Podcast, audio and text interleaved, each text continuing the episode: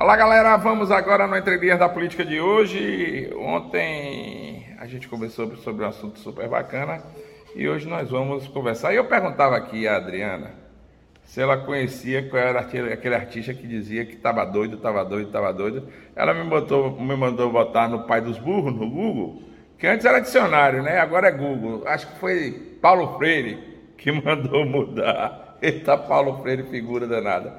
Enquanto, enquanto 50% da população diz que Paulo Freire é um mago, a outra, a outra, os outros 50% diz que é um idiota. Então eu vou ficar igual o PSDB, em cima do muro, para não tomar um posicionamento, nem para contrariar quem gosta de ouvir o, o, o da política de um lado ou de outro, né?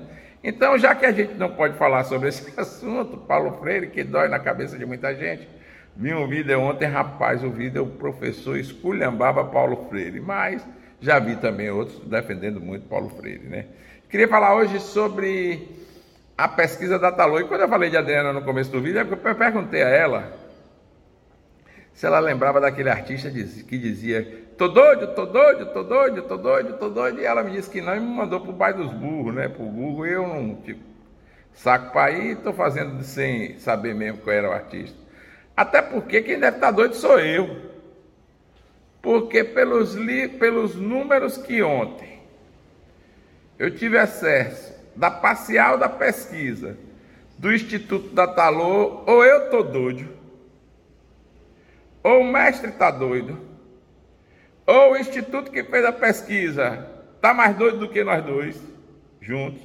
Então está todo mundo doido, porque os números não têm nada a ver com os números apresentados pelo por uma reportagem do Faxaju, do JL Política, e aí eu não contesto nenhum dos dois, porque deram a notícia.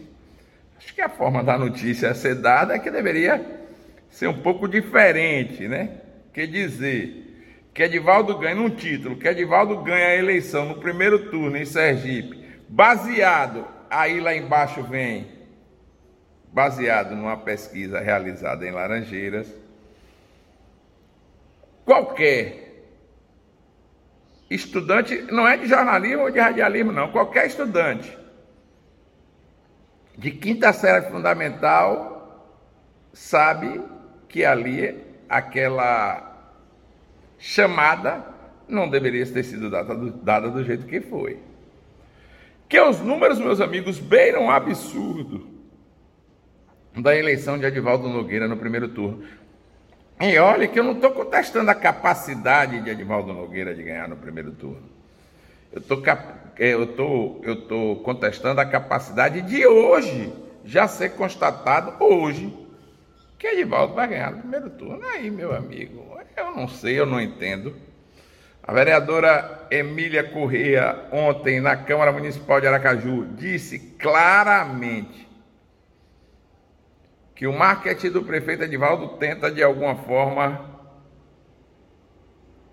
diluir a questão do Ministério Público Federal com relação ao Hospital de Campanha de Aracaju. Eu tenho escutado muito, muito mesmo. Inclusive em, reportagens de site em quem confio, de um conluio. Aí é um conluio familiar para beneficiar A ou B. Mas o X da questão, e aí eu faço uma pequena indicação aos responsáveis pelas investigações, está no ex-coordenador de licitações da Secretaria de Planejamento do município.